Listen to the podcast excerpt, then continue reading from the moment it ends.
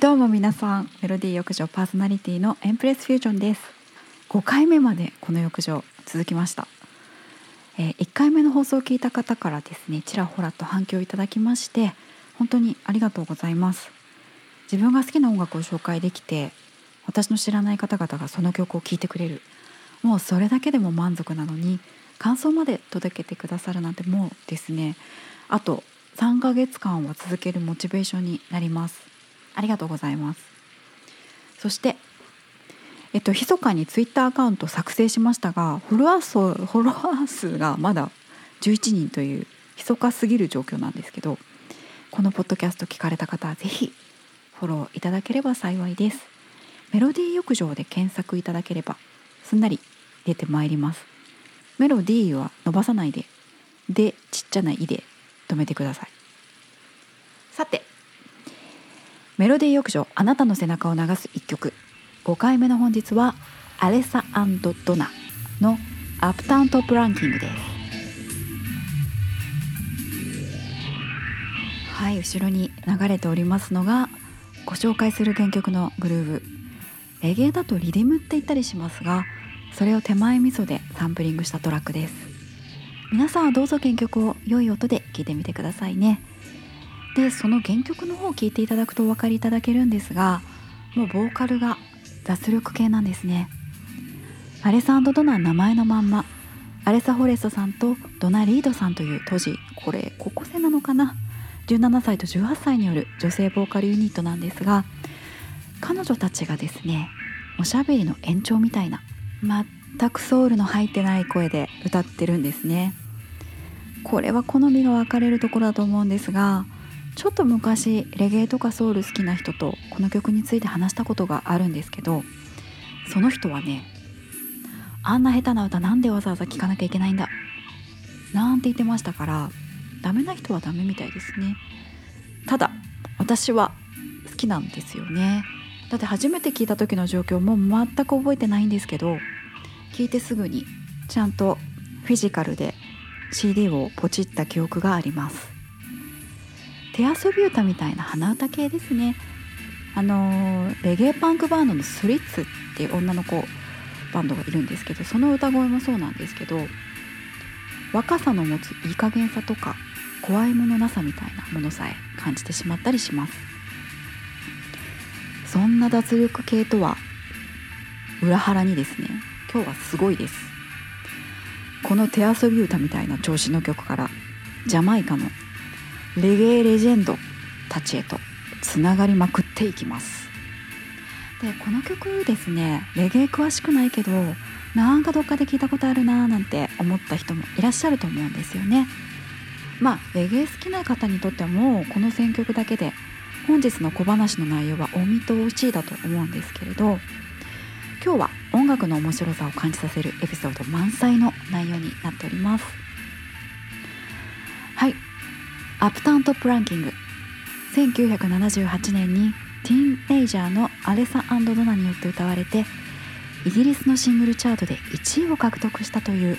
当時大ヒットしたレゲエポップナンバーです。まあ面白いタイトルですよね。当時当たり前だったランキング形式の音楽番組にこの曲で出演して歌うって結構メタだなって思うんですけど。で今日はですね曲にまつわる答え探しの旅みたいな部分があるので先に肝となる歌詞から出発したいと思います。はい、アップタウントップランキングの歌詞ですね。意味をなさない言葉遊びみたいなのが多くて歌詞の意味も合ってないようなもので楽器みたいな言い回しって言ったらいいのかな。なのでメッセージ性とかはないです。これ翻訳に結構頭を抱えちゃう言い回しもあったんですがまあなんとかチャレンジしてみたので省略意訳になってまいりますが読み上げたいと思います。ポップじゃないスタイルなんてありえない。街で私を見かけてもあなたは声をかけないのね。私のパンツをホルターバッグを見てるっていうのに。あなたをハートアタックさせちゃうわ。ちょっとだけベースをちょうだい。私の腰を砕くような。彼らは本当は知らないけど私たちってトップランキングなの。あなたは私とザ・ランキングドレッドを見るべきだったわ。私たちがどうやってジャミングするのかチェックして。愛は私がもたらす全てカーキのスーツで決めながら。てな感じでちょっとハートアタックさせちゃうわっていうところがちょっと恥ずかしかったんですけど。すいません。あのノリの部分も含めた省略でした。ちなみに「ザ・ランキング・ドレッド」っていう言葉が出てきましたけどこれが同時代に活躍していた DJ のランキング・ドレッドを指すのかまたはランキング方式のテレビ番組かもしれないですしそこはちょっとわからなかったです。まあ女の子2人組がやる気なさげにだけどポップにまるで自分たちのことを歌っているかのようなおしゃれでイケてるガールズパワーを振りまくような内容の歌を歌っているというわけなんですね。で「Give me a little bass, make me wind up my waist」のとこですね。ちょっとだけベースをちょうだい私の腰を砕くようななんて歌詞がありましたけどこの曲が入ってる同名のアルバム「アップタウントップランキング」全曲においてなんですがベースだけじゃなくて全部の楽器がもうそうそうたるメンバーがバッキングを固めてるんです。まずベースとドラムがスライロビーというレゲエ界のもうリディムの神様的存在のリズムセクション隊です。あの本日はたまにリディムって言葉を使っているのをお気づきかと思うんですがこれ私も日本語の発音よくわからないです。リディムリディムどっちなんでしょうね。そんなことはどうでもいいんですがこれはベースとドラムで作られるレゲエの土台のリズムを表すジャマイカ英語らしいです、え、いつものカンニング先のウィキペディアによると他の音楽ジャンルではグルーブやビートトラックなどと呼ばれている。リディムという言葉が用いられるのはレゲエとその派生ジャンルかっこラバーズロックダブラガマフィンダンスホールレゲエなどにおいてである。とのことです。なるほど。やっぱり私なんかグルーブっていうと分かりやすいかなって思いますね。ちなみにレゲエだとリズムと同じ意味でバージョンっていう言葉を使ったりする場合もあります。でそのジャマイカのリディムゴッドで超一流ミュージシャンのスライロビーがアレサドナのリディムセクションを務めてるんですね。ちなみにスライはですねドラムのスライダンバーさんがスライファミリーストーンのファンだったことにちなんでつけているそうです。だからかなんかもうスライってついてるととにかく楽器がうまそうに聞こえるのは私だけでしょうか？このスライロビーはレゲエ界を超えてローリング・ストーンズとかセルジュ・ゲンツブールとかなんと日本でもですね広田美恵子さんの曲まで手がけていらしたとのことでもう世界中で活躍されているんですね。最近だと2018年に来日されておりました。今もまだ現役バリバリ生きるリズムゴッドみたいな存在ですね。そしてギターはキングストンのバンドソウルシンジゲートのアールチナ・スミスさん。この方もレゲエルリズムギター界の第一人者的存在です。パーカッションもソウルシンジケートからノエル清水さん。清水さんじゃない清水さんですね。この頃はスカリーという芸名で活動されていたそうです。もういろんなバンドでパーカスを務めている人でして1971年から1985年の6年間でなんと200以上のアルバムに参加したという逸話のあるもう大忙しのパーカッショニストですね。この人もねノエル・シムズさんですね。そしてテナーサックスがトミー・マクックさん。彼はですね日本でもファンの多いスカタライツという今現在いわゆるスカとして親しまれている音楽ジャンルが1960年代に世の中に浸透していく頃にそのブームを担ったバンドのまあブームを担ったバンドの一つの創設メンバーなんですね。でこのマクックさんのテナーサックスはもう何て言うかな大きくてあったかいお日様のようにいつも奏でられていて私はすごく好きです。そしてプロデューサーなんですけどこのアルバムを制作するきっかけとなったズバリ本日のテーマ曲「アップタウントップランキング」っていう曲はジョー・ギブスさんという方が務めてます。なんだけどアルバム自体はこの曲の成功を利用して制作されているのでアルバムの方は別の人のプロデュースになってます。本ちゃんの曲だけはジョー・ギプスジョエル・ギブソンさんっていう人のプロデュースというわけですね。で相変わらず私健忘症なのでこの人の名前覚える時にはなんかギブスをつけてる明日のジョーをイメージして覚えました。でこのギブスのジョーさんですね。ジャマイカの音楽シーンにはもう不可欠の存在なんですね。彼はもともと電気屋さんだったと。でレコードが売れるからってんで店でレコード販売を始めたのが音楽プロデュース業に。携わるきっかけだったという。なんかちょっと変わった経歴をお持ちの方です。で彼は1967年頃からかのダブの神様ってよりは宇宙人かな？ダブ界の宇宙人。リー・ペリーさんっていう人がいるんですけどまたの名をリー・スクラッチ・ペリーというよ捨て仙人みたいな結構すごい発想で音楽を作る変人がいるんですけどジャマイカの発明であるダブっていう手法ですね。音に強烈なリバーブをかける手法なんですけどこれを発明したのがキング・タビーさんって人って言われてるんですけどいやこの宇宙人リー・ペリーでしょうなんていう説も浮上するほどのジャマイカ音楽シーンの重鎮の仙人ですね。このリー・ペリー仙人なんかと録音を始めましてこのギブスのジョーさんですね。電気屋さんで。でヒット曲たくさん作ってます「ストレンジャーグラディの「Just Like a River」とかですね。ここら辺はですね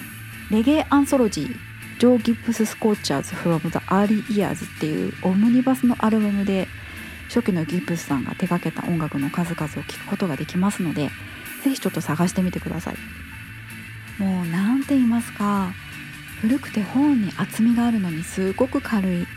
愛しい音質ですね。近年だと今は亡きエミ・ワイハウスさんとかがこの頃の録音の音質を再現されてアルバムを作っていたのが記憶に新しいですね。ポータブルレコードプレーヤーから聞こえてくるような懐かしさっていうのかな？ラジオかな？そんな世界観を表現されてました。こう今のこの現代の澄んだクリアでデジタルな音質とはかけ離れた音に彼女の歌声がバッチリハマっててそっちもすごい好きです。っと話それましたけどでジャマイカの音楽史の話になるんですけど1960年代後半っていうのがですねその前の時代のスカとそれ以降に浸透していくレゲエという2つの音楽のジャンルにこう挟まれてるんですねこの短い1960年代後半っていう期間がですね。でこのスカの過渡期からレゲエの黎明期をつなぐ短い時代に流行った音楽っていうのがロックステディっていうジャンルで呼ばれていたりします。あのアレサ・フランクリンの曲で Rock Steady っていうディスコミュージック前夜的な名曲がありますけどジャンルのロックステディは全然違います。なんかね甘くてポップなスカ歌謡曲って私は呼んでるんですけどいい曲たくさんあるのでロックステディですね。なのでまた別の機会にロックステディ特集をしたいななんて思ってます。はい。でギブスさんはですね金銭トラブルで宇宙人のリー・ペリーと揉めたりと吸ったもんだしながらだんだんとプロデュースする楽曲の音楽性がロックステディから1970年頃には完全にレゲエにシフトしていくんですね。もうこれは彼がというよりも先ほどお伝えした通りジャマイカの音楽シーンっていうのはもうその流れだったわけでそれに沿っていったんですよね。でそのうちに彼はエロル・トンプさんという優秀なエンジニアと仕事をするようになります。このエロルさんですねあの私健忘症ですけどちょっとエロい名前はすぐ覚えます、えー、エロルさん複雑なダブとかミックスを得意とするレゲエ職人で彼に加えてプロフェッショナルズっていうバンド。これには先ほどお伝えしたドラムのスライさんとかレゲエ流のリズムギターの草分けアールチナ・スミスさんが在籍されていたんですけどこのプロフェッショナルズっていうバンドを引き連れてギブスのジョーとエロルさんの2人はレゲエ界でも数年間にわたりヒットシングルを量産していきます。この敏腕プロデューサーと神業エンジニアのコンビ。この2人はマイティトゥーなんて呼ばれていたそうです。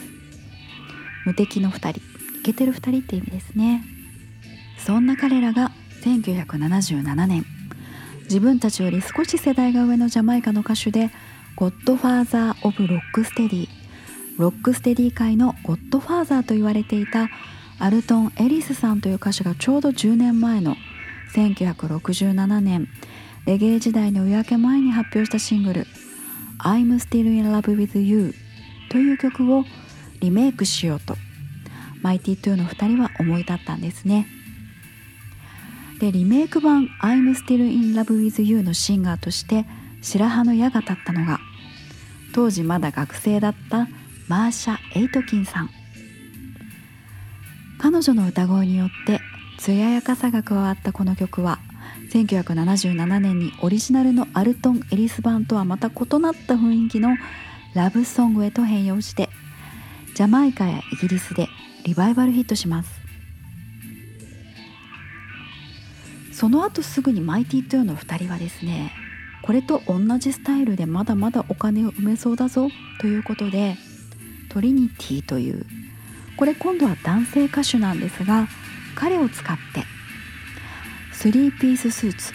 という曲を同じ年の1977年にリリースします。仕事早いですね。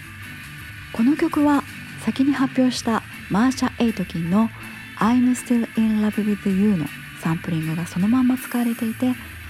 元の歌詞にトリニティがこうレスポンスするスタイルなんですね。だからマーシャさんの「I'm still in love with you」っていうサビはそのまま入ってくるんですけどそこに掛け合うようにトリニティがレゲエの喋ってるみたいなラップとも違う歌い方「あよいしょどっこいしょ？ほにゃほにゃららら」みたいな。あれトースティングって言ったりするんですけどそんなトースティングを挟んでくるわけなんですね。まるでバービーボーイズのごとく古いですけど男女の恋の掛け合いみたいな意味合いになっているわけです。でスリーピーススーツの歌詞はですね1回前に放送したジェシー・メイヘンフェルさんの「シー・ウルフ」の時と同じで世界中のどこのサイトにも掲載されてなくて歌詞が。耳をかっぽじって聞いてみたんですけどトリニティのトースティングの部分はほとんど聞き取れませんでした。私の英語力だと。ただまあ3ピースで決めてる俺とかダイヤモンドの靴下履いちゃってるぜとかなんとなくこうおしゃれでモテる俺自慢をしてる歌詞ってことはわかるんですね。それがトリニティっていう伊達男風の歌詞とうまくはまっていて元の曲との掛け合い風の面白さも相まってジャマイカのリスナーには結構面白がられたということです。でさらにですねマイティトゥーのお二人敏腕プロデューサーのジョー・ギブスさんと神業エンジニアのエロル・トンプソンさんはですねスリーピーススーツの掛け合いがジャマイカの人たちに面白く受け入れられた。ここに着想を得て今度は女性側の立場でこの曲をアップデートすることを思いつくんですね。はい。本日のお題のアップタウントップランキングにやっとたどり着きました。アレサドナが1977年にリリースしたアップタウントップランキングはトリニティの3ピーススーツへのアンサーソングだったというわけです。リデムももちろん3ピーススーツのバージョン。つまり先祖を遡るとアルトン・エリスの「I'm Still in Love with You」を使っています。モテるオレジマンソングの3ピーススーツに対してアップタウントップランキングは私たちだっていけてるよトップランキングだもんと返答している曲というわけなんですがオレ自慢をする男性への返答って考えるとこのランキングの意味合いもトリニティたちミュージシャンが競い合う音楽のランクを指しているのか男性目線のランキングあのいい女番付みたいなね。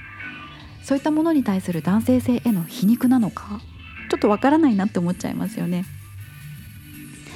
アレサンド・ドナのあの投げやりで全然頑張ってない感じのボーカルと相まってそこはケムに巻かれてる感じです。バックはプロフェッショナルズプロフェッショナルズなのでリズムはしっかりしているというミスマッチ感がすごく好きです私は。この曲はイギリスの名物 DJ でレゲエ大好きだったジョン・ピールさんの大プッシュでですねイギリス全土のラジオから流れるようになりましてついに1978年1月イギリスのナショナルチャートで第1位を獲得しました。アレサンド・ドナにとってはこの曲が最初で最後のヒットとなりました。アルバムも曲と同名の「アップタウントプランキング」が唯一のリリースになっております。最初はなんかめちゃくちゃかっこいいリズムにやる気なさそうな手遊び歌みたいな歌が載ってて面白い曲だななんて思ってプレイリストに入れていたに過ぎないんですが調べたらまず初めに1967年のロックステディ時代アルトン・エリスの「I'm Still in Love with You」があったと。でその10年後ジョー・ギプスのスタジオで1977年に17歳の歌のうまい女の子マーシャ・エイトキンによってカバーされたと。それを同年同じくジョー・ギプスエロル・トンプソンが伊達男トリニティを起用して「I'm Still in Love with You」を3ピーススーツという曲でマーシャの歌への掛け合いのような形でアップデート。さらに同年同じプロデューサーエンジニアマイティトゥーの2人によって3ピーススーツへのアンサーソングとして Uptown Top Ranking がリリースされてこの曲がイギリスで大ヒットしたと。もうなんか一曲を探るうちにジャマイカの音楽シーンをロックステディ時代まで遡ることができてプロフェッショナルズでしょ？あとスライアンドロビーという一流ミュージシャンとかダブの宇宙人リペリーまで出てきちゃったわけなんですね。それも多分本当にこの曲の持つ魔法というか元祖アルトエリスの「I'm Still in Love with You」がリングの貞子みたいに耳を襲ったらもう離れないような魔力があるからどんどんどんどん回っていったんでしょうねアップデートされて。耳障りが良くて一度聴いたら忘れられないリフリズム。曲にもう魔力が宿っているんだなと思います。だからえっとあの冒頭でどっかで聞いたことあると思った人もいるんじゃないかななんて私言いましたけど女性ボーカルとしてカバーされたマーシャ・エドギンさんの「I'm Still in Love with You」ですね。本当に街でもよくかかっているのを耳にするくらいヒットした名曲です。ビヨンセもカバーしてるみたいですね。なので今日このポッドキャストを聞いて初めてマーシャ・エイトキン版の「I'm Still in Love with You」を聞いた方の中にもあなんか耳が覚えてるとか知ってるって人もいらっしゃると思います。もう耳障りがいいから貞子みたいにずっと時を超えて伝播し続けるんじゃないでしょうか。ちなみにアル・グリーンさんにもですね「I'm Still in Love with You」っていう曲あります。でもあれは別物でレゲエのアップデート版でも別バージョンでもなくてあれはグリーンのオリジナルですので念のため。そっちの曲もいいんですよね。音楽で背中を流しましょう。メロディー浴場第5回。1977年。アレサドナ。アップタウントップランキング。にまつわる小話でした。次回はパティ・スミスのロックンロール N ワード。を特集する予定です。どうぞ宿題として聞いておいてくださいね。メロディー浴場エンプレスフュージョンがお届けいたしました。それではだいたい来週頃までごきげんよう。